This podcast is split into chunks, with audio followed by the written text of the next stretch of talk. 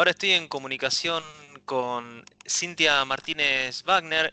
Ella es la que lleva adelante la cuenta de Instagram Turista en Buenos Aires. Hola Cintia. Hola a todos por ahí, ¿cómo andan? Bien, muy bien, muchas gracias por tu tiempo. No, por favor, ustedes por la participación, la invitación. Eh, Cintia, eh, vos tenés una cuenta de Instagram que tiene una repercusión, eh, no sé si esperada o inesperada, pero eh, que, tiene, eh, tenés muchísimos seguidores. ¿Cómo fue que, empezaste o cuál fue la idea disparadora de tener una cuenta que muestre a Buenos Aires con ojos de turista? Totalmente inesperado. La realidad es que cuando arrancó, arrancó como hobby, hoy ya es mi trabajo, pero cuando arrancó no, en ningún momento dije voy a hacer esto porque seguramente le encuentre una beta comercial en absoluto. Arranca un poco como media culpa mía de decir, eh, che, o sea, no, no conozco nada de mi ciudad, es un papelón eh, todo esto empezó cuando tenía 27 años, no había ido ni a La Boca, el barrio La Boca, que es como nada, el punto uno que quizás el turista hace cuando llega a Buenos Aires después del obelisco. Em, y así, bueno, siempre los turistas terminaban conociendo más que yo y por el otro lado yo andaba en una crisis medio laboral queriendo cambiar de trabajo, pero no sabiendo si irme freelance o, otro, yo soy diseñadora gráfica, o otro lugar eh, así como con oficina. Y mientras estaba en esa encrucijada de, bueno, ¿qué hago? Mientras tanto hago algo que, me guste, que me divierta. Entonces encuentro esta beta de, hobby donde los fines de semana salía a hacer algo turístico, me lo había puesto como desafío, conocer más mi ciudad y entonces lo contaba en un blog y en una cuenta de Instagram. En su momento también me armé todas las redes para probarlas todas, ¿no? Porque era como medio experimento en ese sentido también y quería ver con cuál me sentía más, más cómoda. Finalmente terminó siendo que después de un año me aboqué al blog y a Instagram. Claro. Eh, eh, ¿Cuánto hace que, estás con esta cuenta? Eh, ya van a ser cuatro años y medio. mira, en agosto cumplo cinco. Eso me, es más fácil para contabilizar.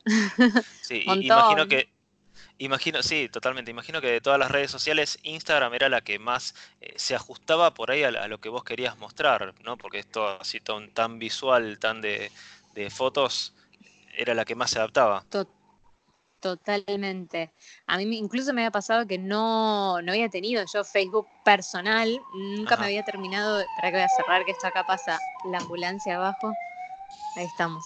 Em, no he tenido Facebook personal, entonces, y sí por mi lado, sí consumía mucho YouTube, tutoriales y blogs sobre todo. Pero cuando descubro Instagram, eh, con un usuario personal mío, me encantó estar viendo en tiempo real fotos eh, de otro lado del mundo y que las estuvieran compartiendo, ya te digo, en tiempo real. Entonces, si yo estaba organizando un viaje a X lugar, sabía cómo estaban vestidos y lo que opinaban y dónde estaba sacada la foto.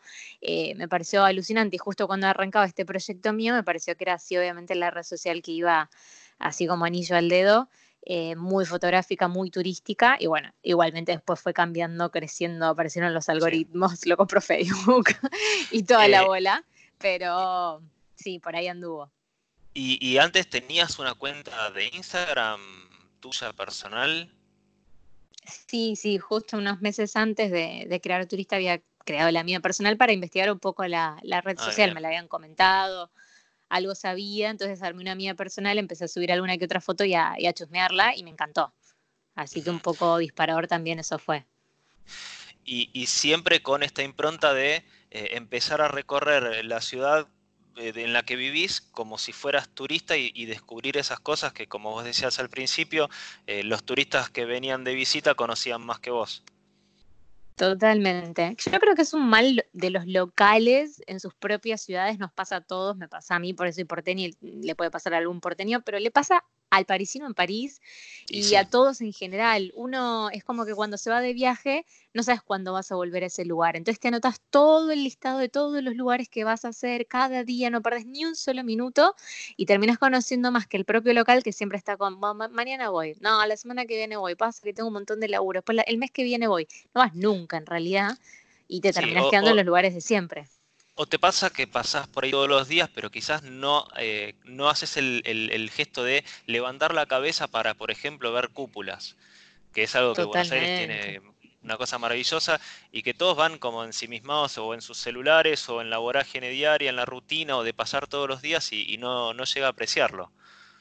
Totalmente. Cuando uno está de viaje le saca foto a cada baldosa, a cada cosa, porque ahí, ahí hizo tal cosa tal, y cuando estás acá eh, vas rápido, estás llegando tarde, estás hablando por celular, estás mandando un mensaje, y la verdad es que no miras, y cuando de pronto, yo por lo menos lo que me pasó a mí, frené y tuve que empezar a hacer el ejercicio de no, o sea, hoy realmente prestar atención y tratar de descubrir, no sé, un edificio nuevo, a ver, no sé si, si siempre estuvo ahí y demás, y las cúpulas, tenemos una ciudad con hermosas cúpulas, nuestro casco histórico es de los más lindos del mundo, con una arquitectura hermosa. Así que sí, empezás a valorar mucho más todo.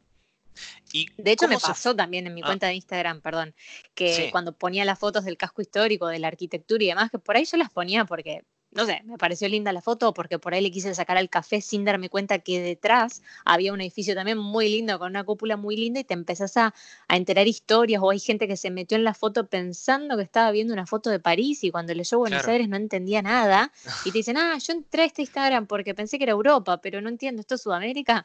Sí, es Sudamérica, esto es Argentina, Buenos Aires, muy loco, pero un lindo cachetazo de... La verdad que tenemos una flor de ciudad. ¿Y, cómo se fue dando toda esta repercusión de empezar a tener un montón de seguidores y que, todo el mundo, eh, cuando ve tus fotos, de, alguna u otra manera interactúa? ¿Cómo, fue ese proceso? Mm, a ver, yo creo que hay mm, como varios factores. Por un lado, estaba el hecho de que Instagram antes, cuando yo al menos recién arranco la cuenta, era mucho más naif o no tenía todo este tema de los algoritmos que cuesta tanto crecer y que era como no sé cómo explicarlo, pero mucho más fácil de, interactuar y, de crecer. Por el otro lado, tampoco había tantas cuentas de Buenos Aires. Yo me acuerdo cuando arranqué, creo que éramos cinco contadas con la mano real. Eh, no estaba de moda hablar de Buenos Aires, o la gente si era porteño o no sé, o turista, no lo encontrabas tan fácil en la lupa. Eh, la verdad que no había mucho. Y entonces, al ser cuentas contadas con la mano, cuando un turista ponía en la lupa Buenos Aires, las cuentas que aparecíamos éramos las mismas cinco de siempre y era más fácil crecer en cuanto a que en el todavía no estaba tan desarrollada la, pata turística de, parte de la ciudad, ¿no? del gobierno, ¿no? le habían dado tanta bola, entonces nos consultaban más a nosotros, que por ahí teníamos la posta como locales.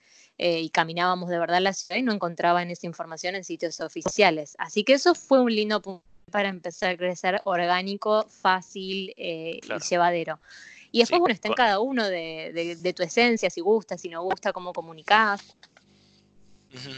Perdón, no, sé si te interrumpí. No, no, no. Eh, no, me, estabas contando, pero me, te quiero preguntar eh, si los, los usuarios que te siguen o los que ven tus fotos, que interactúan, te dan consejos de anda a tal lado, acá descubriste esto, eh, conoces tal lugar o quiero ver fotos de tal lugar, ¿te, te piden ese tipo de cosas?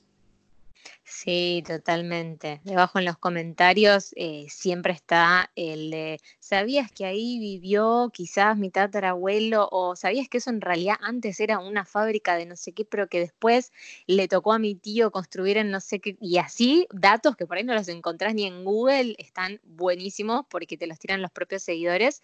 Me parece alucinante, a veces te tiran como, tenés que ir a conocer tal lugar o acaban de abrir tal negocio eh, en esta esquinita puntual te va a encantar a vos que te gusta sacar las fotos así, esa, y muchos datos vienen de parte de ellos y yo creo que también está bueno ahí, entonces cuando fidelizás a la audiencia, ¿no? Cuando de verdad estás ahí respondiéndoles, leyendo lo que te ponen, eh, dándoles bola a los consejos que te dan o no, no hay que tomar todo, ¿no? Porque también, o sea, uno crea su propio espacio también en base a lo que le parece que quiere comunicar y lo que no. No se puede contentar a todo el mundo. Eh, pero, pero está buenísimo. El, ida y vuelta eh, es una de las mejores cosas que rescato de las redes sociales. Eh, y, más allá de la cuenta y de la cantidad de seguidores y toda esta interacción que, me comentás, también esta cuenta fue reconocida por la legislatura de la ciudad de Buenos Aires. Sí, fue un re lindo mimo, la verdad. El año pasado, creo que a mediados de año, me dicen que la, la querían presentar para, para poner como reconocida de, interés turístico por la legislatura porteña. Eh, y yo me reemocioné, le dije, bueno, que sí, que, encantada, y me iban a avisar si al final salía o no salía, porque es como todo un proceso largo, burocrático, y hay alguien al final que tiene que decir, bueno, dale sí. Eh, y finalmente, ah, eh, creo que fue en octubre que, salió aprobado y un recontra lindo mimo y palmada por el laburo que reconocen eh, que hago desinteresadamente de fomentar la ciudad y de potenciarla y, de comunicársela al mundo. Mirá qué bueno. Una de las cosas que siempre recalcamos en el programa, que es un, programa que habla de, ciclismo urbano, es eh, la conexión que te da la bicicleta con tu propia ciudad y vos eh, también lo, estás mostrando o lo, solés mostrar seguido en tu cuenta de que la bici es nuestro aliado clave para recorrer la ciudad con ojos de turista. Totalmente. A ver, si bien yo tengo la mía personal, no voy a mentir, obviamente, me, es más fácil quizás manejarme con la mía. Yo algo que le rescato a Buenos Aires por sobre muchas ciudades del mundo que te cobran una fortuna por usar quizás una hora o media hora las, bicicletas, viste, de la ciudad, las nuestras son gratuitas. Entonces, eso es, pero recon valorable porque con un medio ecológico y gratuito, irte de punta a punta es más sencillo eh, bueno, más rápido, así que siempre estoy como recalcando que puedes utilizar las bicis gratuitas de la ciudad para, eh, nada, moverte más fácil y a mí me encanta como medio de transporte, obviamente. De hecho, tengo dos.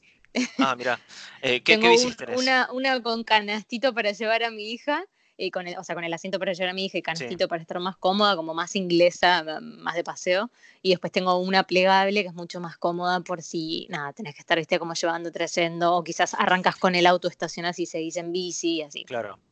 Y, la bici vos la usás para descubrir lugares, para meterte en, barrios o en zonas eh, y, buscar quizás esas imágenes que después terminás eh, plasmando en tu cuenta o la, la, usás como medio de transporte habitual. ¿Cuál es tu relación con la bici? No, yo, mm, a ver, en Buenos Aires la realidad es que si tengo que ir a los lugares donde un subte me pueda llevar más prontamente, siempre voy a elegir el subte, pero el tema es que lamentablemente nuestra red de subtes no llega a todos lados y a veces en ese caso entonces es sí donde aplico la, bicicleta, eh, que te salva, porque ojalá fuéramos como, bueno, otros ciudades y primeras potencias donde a cualquier lado llegas en subte. Japón creo que no, se perdería la cuenta de la cantidad de estaciones que tienen con los trenes y subtes.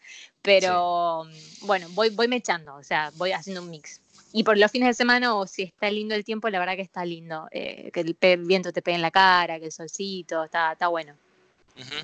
Eh, ¿Cuál es tu, idea a futuro de que esta cuenta siga plasmando eh, no, solo Buenos Aires, porque también te he visto que recorres otras ciudades del mundo, eh, pero tenés así como en mente darle como una, nueva idea, un nuevo rumbo a la cuenta, o, tu idea va a ser seguir siempre mostrando las ciudades de, la, de la forma en que lo haces ahora? Mira, siempre hay que darle, todos los años tenés que encontrarle una vuelta de tuerca y un giro como para renovar, eh, nada, el contenido o la forma de ver las cosas. Jamás voy a descuidar la esencia primera, que es la que con la que lancé todo esto, que es ser turista en mi propia ciudad, Buenos Aires. Obviamente después lo que me empezó a pasar fue que en el segundo año tenía tantas consultas de turistas que venían y usaban Buenos Aires como puerta de entrada al país para después recorrer otras provincias, no sé, Mendoza por el vino, el glaciar en el sur y así, y los propios porteños la realidad es que lo usamos como escapadas expresas y de fin de semana largo. Arranqué con la beta más nacional y luego mutó en un tercer año con invitaciones internacionales de, ciudades o de países que querían comunicarle, viste, ese, ese destino a, a Buenos Aires, Argentina. Entonces invitaban a argentinos a, a que lo comuniquen de la mejor manera que un argentino se lo puede contar al otro, con los cambios de moneda, con las visas, esto, lo otro. Así que muy orgánicamente una cosa fue llevando a la otra. Este año lo que me entusiasmó muchísimo es armar una pata más bien gastronómica y enfocada a la gastronomía, que es turista foodie. Eh, hace ya dos meses lancé la cuenta, pues me di cuenta que en realidad en la cuenta de, Turista en Buenos Aires todo el mundo se guarda mucho los temas de, los posts, de, lugares gastronómicos, de las terrazas y bueno, la gastronomía, la gastronomía es parte, digamos, de la identidad de una ciudad, así que eh, más allá de lo visual, Totalmente. las, ciudades entran, entran por los ojos y por el estómago también y después por las totalmente de acuerdo. Así que dije, bueno, a ver qué se puede explotar desde este lado, pues yo le estaba explotando, no te digo ínfimo, pero bueno, en la semana mía de turista en Buenos Aires, como que bueno, un, un día era para la gastronomía, otro día para la cultura, otro día para la actividad de recreación, por ahí, viste, toca una fecha de, no sé, de feriado que genera una actividad, viste, como en la ciudad, bueno, y así todos los días una cosita diferente, pero cuando me di cuenta que quizás la gastronomía se podría explotar mucho más, dije, bueno, este año vamos a probar por acá. Vamos a ver qué sale, ¿viste? Nunca se sabe, pero estoy entusiasmada.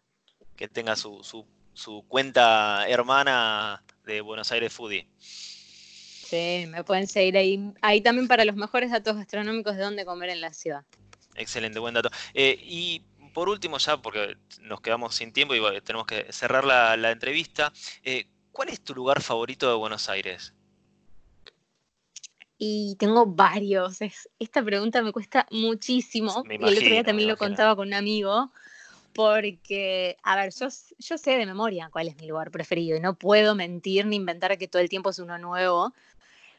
A veces me da culpa porque digo, el que me está escuchando y ya me sigue hace rato, ya sé, también se lo debe saber de memoria junto conmigo y me gustaría contar de otros. Pero bueno, mi lugar preferido de Buenos Aires es y será siempre, por ahora, la librería El Ateneo Grand Splendid eh, me encanta. Entrada gratuita, en muchos lugares estas cosas se cobra una entrada, acá es gratuito, es un antiguo teatro de la hostia convertido en librería, es hermoso, una cúpula pintada increíble.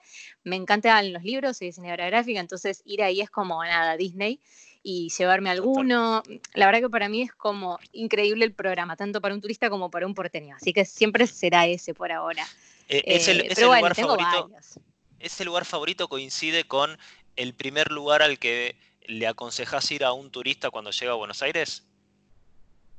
Sí, sí, obviamente. No sé si el primero, si sos turista, por ahí te digo, bueno, arranca con Plaza de Mayo, viste que para mí es el punto cero para empezar a recorrer la ciudad, tenés como ahí el pantallazo general de los edificios más emblemáticos y estás muy cerquita de todo, del obelisco, del Teatro Colón, del Barolo, del Congreso, de Puerto Madero y nomás. Entonces tenés todo muy cerquita y en realidad cuando sos turista primerizo te recomiendo empezar por ahí. Pero sin duda que después te mecho en algún momento y bueno, después pasa por el Ateneo Gran y cuando estés por Recoleta. Así que sí. Sí, siempre lo recomiendo. ¿Y qué consejo le darías a alguien que eh, quizás te sigue en las cuentas, pero no tiene eh, como esa cosa de ver a la ciudad con ojos de turista? ¿Cuál es tu consejo para convertir a tu ciudad en, la que te desplazas diariamente como eh, el destino turístico que estás recorriendo y que no te estás dando cuenta? Bueno, el primer clic que tenés que hacer, o por lo menos el que me sirvió a mí, fue entender que si hay una persona que se está cruzando un océano, se está pagando un avión de no sé cuántos dólares, está llegando acá y está también gastando su buena plata y tiempo para conocer esta ciudad y me está diciendo que es increíble y algo tiene que tener. Entonces hago vuelta para atrás, rebobino y digo, ¿qué hago yo entonces cuando voy de, turisteo a, alguna ciudad? O sea, ¿qué, hice cuando fui a París?